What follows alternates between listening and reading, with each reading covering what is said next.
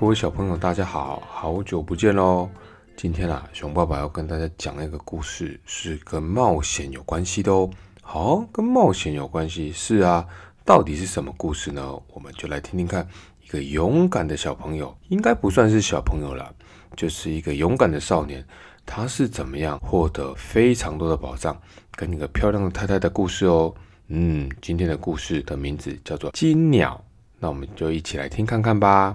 金鸟，从前啊，有一个国王哦，他有一座美丽的花园。这个花园里长了一棵会结金苹果的树哦，而且啊，每当金苹果结果子的时候，国王都要去数一遍：一颗、两颗、三颗、四颗、五颗，把它数得非常的清楚，因为这些金苹果很珍贵。有一年啊，在金苹果都成熟的时候，国王发现每过一个晚上，金苹果好像都会少一颗，哎，所以他非常的生气，命令园丁每天晚上到早上都要在树下看守。那园丁先派了他的大儿子去看守。到了半夜十二点的时候，园丁的大儿子因为太累，就不小心睡着了。第二天早上，他们发现金苹果又少了一颗，国王更生气了。那天晚上呢，园丁又派了他的二儿子去看守，但是啊，到了半夜。二儿子太累，也睡着了。隔天早上，他们在清点的时候，发现又少了一个。于是呢，园丁的第三个儿子跟他爸爸说：“爸爸让我去看守嘛，既然两个哥哥都太累了会睡着，我去看看啦。”但是园丁一开始不想让他去，因为他怕他年纪太小，一个人守在花园里会有危险。但是最后还是答应了儿子的请求。那天晚上啊，园丁的三儿子他躺在树下，小心的看守。当时钟敲了十二下之后，代表时间是半夜的十二点喽。他听到空中传来沙沙沙的声音，仔细一看，原来树上飞来一只纯金的鸟，哎，它正在用它的嘴巴很用力的啄一个苹果。园丁的儿子马上跳起来，拉起弓箭往金鸟射去，咻！但是箭没有射中，只把金鸟尾巴上的一个金羽毛打下来，金鸟吓到飞走了。第二天早上。金羽毛被送到国王的面前，国王马上召集了大臣们进行确认。所有的大臣都认为，哦，这是一个价值连城的金羽毛，比王国里所有的财富更值钱呢。可是国王却说，一根金羽毛对我来说毫无用处啊！我要的是那只金鸟。园丁的大儿子听到这件事情后，觉得这很简单吧，于是他就出发去找金鸟了。走了没有多远，他来到一片树林前面，看到树林里坐了一只狐狸，便马上拉起弓箭准备要射它。可是这时候狐狸却说话了：“喂，不要射我！我给你一个善意的忠告，我知道你此行的目的是什么，你一定是想要去找那只金鸟，对不对？今天晚上啊，你将会走到一个村庄哦，你到那里的时候。”会看到两个门对开的小旅馆，其中一间非常的热闹，看起来也富丽堂皇。你千万不要进去哦。而对面的一间小旅馆虽然看起来没什么人，而且破破烂烂的，你应该到里面去过夜。园丁的大儿子想，这样的一只野兽，他知道什么事情呢？因此他还是拉开弓箭向狐狸射去，但是却没有射中它。狐狸夹着尾巴跑进了树林，逃走了。大儿子收起弓箭，又继续上路了。晚上，他来到了狐狸说的那个村庄。村庄里果然有两个小旅馆，其中一个旅馆里面啊，客人都开心的唱歌跳舞、喝酒、吃好吃的食物；而另外一间小旅馆看起来又脏又破旧。看到这一个场景，他说道：“要是我住进这间破旧的房子，而不去那间可爱舒适的旅店享受，我岂不是个傻瓜吗？”所以他毫不犹豫的就走进那间非常热闹的旅馆，加入了又吃又喝的客人们的行列，最后还住了下来呢。每天花天酒地，过着堕落的生活。什么金鸟啊、家人啊、国王啊，早就让他忘光光了。园丁的大儿子一直没有回来，也没有听到他的消息。过了一些时候，园丁只好让二儿子出发去找金鸟。和他哥哥一样，他也遇到同样的事情哦。首先是看到了那只狐狸。狐狸同样跟他说了一些忠告。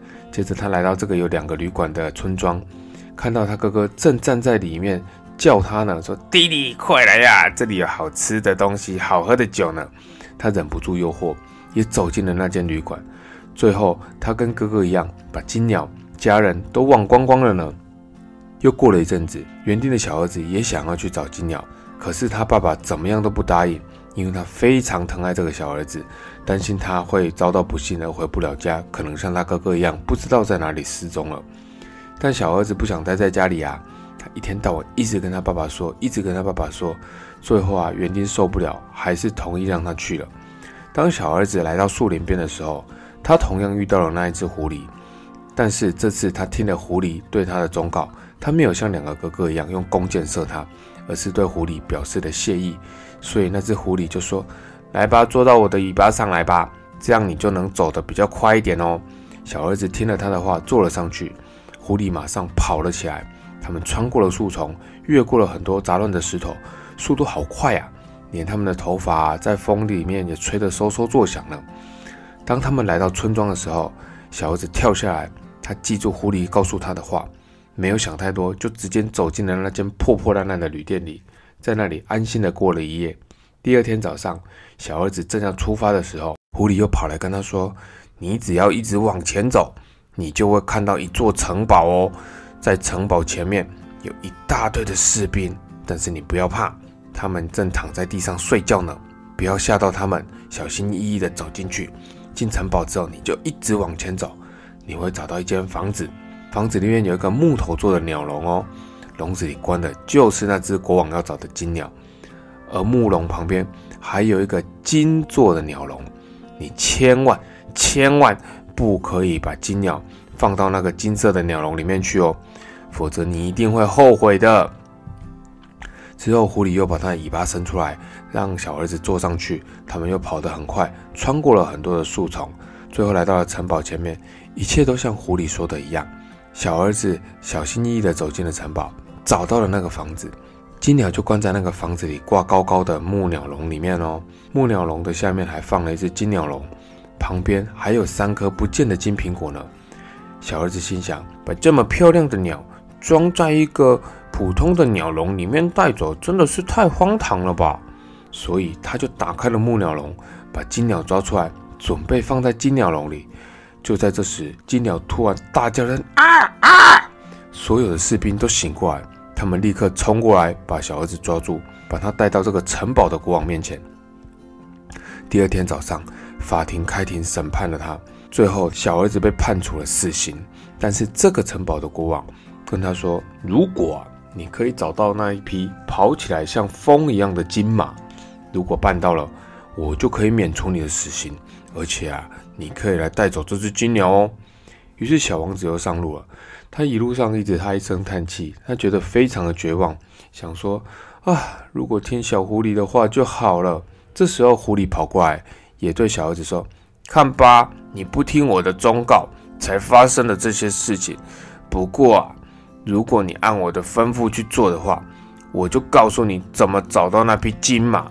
要找到那匹马，你只要一直向前。”就会走进一个城堡里，那匹金马就站在城堡的马厩里哦，而马夫呢正在马厩旁边睡觉呢。你就悄悄的马牵走，将马厩旁边那个旧的马鞍套在马身上骑过来，千万千万不要套上那一副金马鞍哦。狐狸说完后，小儿子又坐在狐狸的尾巴上，他们跨过了树丛，穿过很多乱石，他们的头发在风中吹得嗖嗖作响。一切就像狐狸所说的一样，那马夫正躺着在睡觉，一只手还搭在金马鞍上面。当小儿子看到金马之后，他觉得将那个旧的皮做的马鞍套在金马上也太委屈他了吧。于是他心里想：我要把那个金马鞍配到金马身上，这样看起来才好看啊。所以当他拿起金马鞍的时候，马夫醒了，立刻大声叫叫：“哎，你是谁哦？”听到叫声之后。卫兵们马上冲过来把他抓住。隔天早上，小儿子又被送上了法庭。审判的结果一样是死刑。但是啊，这个有金马的城堡的国王告诉他说：“咦，如果你能从远方带来一个美丽的公主，就可以免去你的死刑，而我的金马就给你了。”那小儿子只能同意喽。带着沉重的心情，小儿子又上路了。这个时候，狐狸又跑出来说：“你你为什么不听我的话呢？你听我的话的话，你现在就有金鸟跟金马了啦。这样吧，我再给你个忠告，你一直往前走，一直往前走，到晚上你就会到达另一个城堡。晚上十二点的时候，城堡里有一个公主，她要去洗澡，你就赶快跳到她前面去亲她一下，她就会让你带她离开那里喽。但是注意哦，千万。”不要答应她去向她的父母告别。说完后，狐狸又伸出尾巴，让小儿子坐上去。他们穿过树丛，很快的到达了那一个城堡。一切就像狐狸所说的一样。晚上十二点钟，小儿子等公主要去洗澡的时候，跑到她面前亲了她一下。于是公主就告诉他，她愿意跟他走，但是啊。他却眼眶泛红，一直流着眼泪，希望小儿子可以让他去向父亲告别。一开始，小儿子拒绝了，但是后来看他好伤心的样子，心里舍不得，就答应他了。当公主来到父亲房间的时候，这座城堡的卫兵们也都醒了过来，于是大家又把小儿子抓了起来。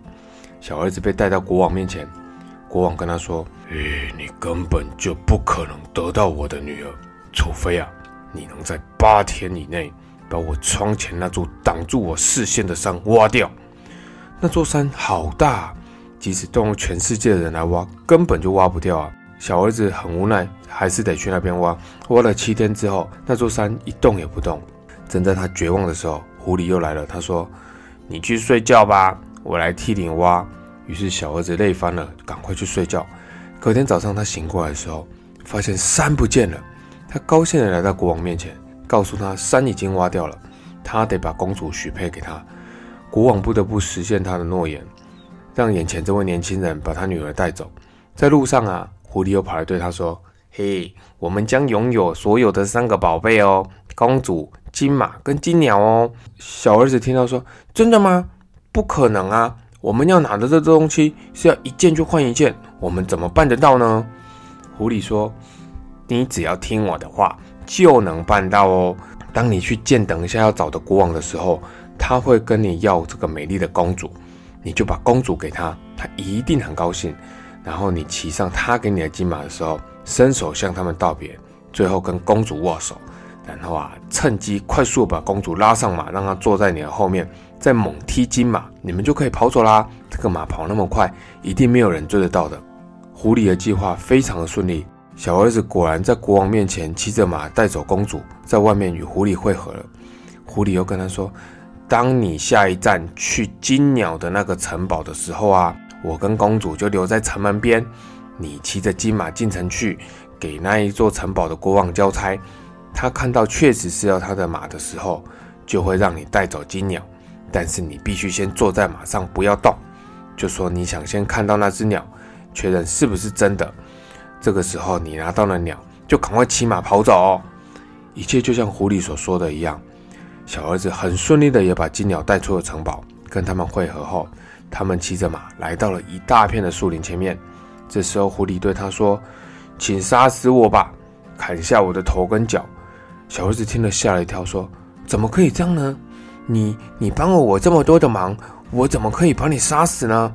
狐狸又说：“你不杀我就算了。”但不管怎么样，我还是要给你一个忠告，有两件事你要小心哦，千万不要从一个刑场上面去赎回任何人，也千万不要坐在河边。说完，狐狸就离开了。小儿子心里想：好吧，要做这也不是什么困难的事情啊。他和公主骑着马往回家的路上走。当他们来到两个哥哥拘留的那个村庄的时候，听到了前面好多人聚在一起，而且很吵闹。他很好奇的往前看，想要知道发生什么事。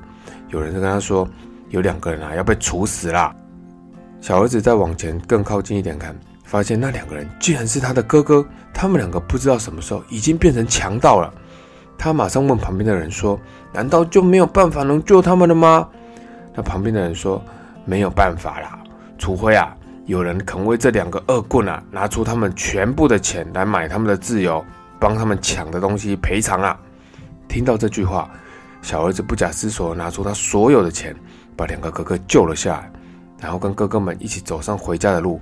当他们来到第一次遇到狐狸的树林的时候，那里非常的凉爽哦。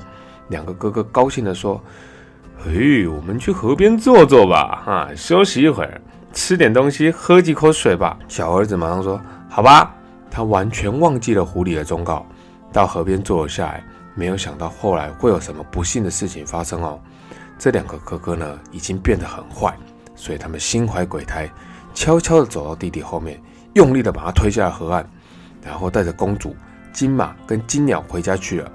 当他们看到国王之后，马上说：“这些都是我们辛苦争取来的哦。”这一来，大家高兴极了。可是啊，那金马却不吃饭了，而鸟也不唱歌了。公主每天不停的哭啊。这小儿子啊，他掉到了河床上，还好啊，河床现在里面没有河水，是干的。但是啊，他摔得全身痛得要命，骨头都快断了呢。他在河床上躺了很久才站起来。而这个河床的边坡非常的陡峭，他没有办法找到上岸的路。这时狐狸又出现了，他责备他不听他的忠告，否则就不会有这个下场啊。最后狐狸说：“我不能让你留在这里，我就再救你一次吧。来，抓住我的尾巴，紧紧抓着哦。”接着狐狸就把他拉上了岸。上岸之后，狐狸对他说：“你的哥哥现在处处会防范你，只要你一露面。”被他们发现了，他们就会杀了你灭口。于是啊，小儿子只好把自己打扮成一个穷人的模样，悄悄地来到国王的院子里。他刚一进门，马就开始吃饭了，而且金鸟也开始唱歌哦，公主也不再哭泣。当他见到国王之后，把哥哥们所有的恶行恶状都告诉了国王。国王很生气，就把两个哥哥抓了起来，然后狠狠地处罚他们，把他们关进大牢里，永远不能出来。公主啊，很快又回到了小儿子的身边。后来国王也重用了小儿子，说他是一个尽忠的仆人，可以帮他打理国家的事情。直到很多年后，国王去世了，小儿子就成了这个王国的继承人。很久很久以后，有一天，他去树林里面散步，又遇到了那只小狐狸。狐狸哭着跟他说：“拜托你，这次把我杀死吧，把我的头跟脚砍下来。你相信我，一定不会怎么样的。我帮了你那么多的忙，你帮我一次吧。”于是小儿子不得不只好这样做了。结果他刚说完，狐狸马上变成了一个人。这个人啊，原来是公主失踪了多年的哥哥。大家就一起团聚，过着快快乐乐的生活喽。好啦，那我们今天的故事就讲到这里。不知道你喜不喜欢这个故事呢？小儿子的历险很有趣吧？有时候啊，我们在我们生命中会遇到一些困难跟挑战，就像小儿子要去找这个金鸟、金马的挑战。我们也会遇到一些帮助我们的人，就像小狐狸一样，来给我们很多很好的建议。只是啊，有时候我们会觉得，诶，我们自己有一些聪明啊，应该可以不用照这些建议去做吧？那就会像小儿子一样吃到一些苦头，甚至发生生命的危险了。所以，当我们在做事的时候，在面对挑战的时候，有经验的人或朋友告诉我们的一些建议，我们要把它放在心上，去好好把它做好。那即便没有做好，也懂得去修正，最后啊，也可以像小儿子一样找到回家的路，然后过着快快乐乐的生活。好了，那我们今天故事就说到这里，我们下次再见喽，拜拜。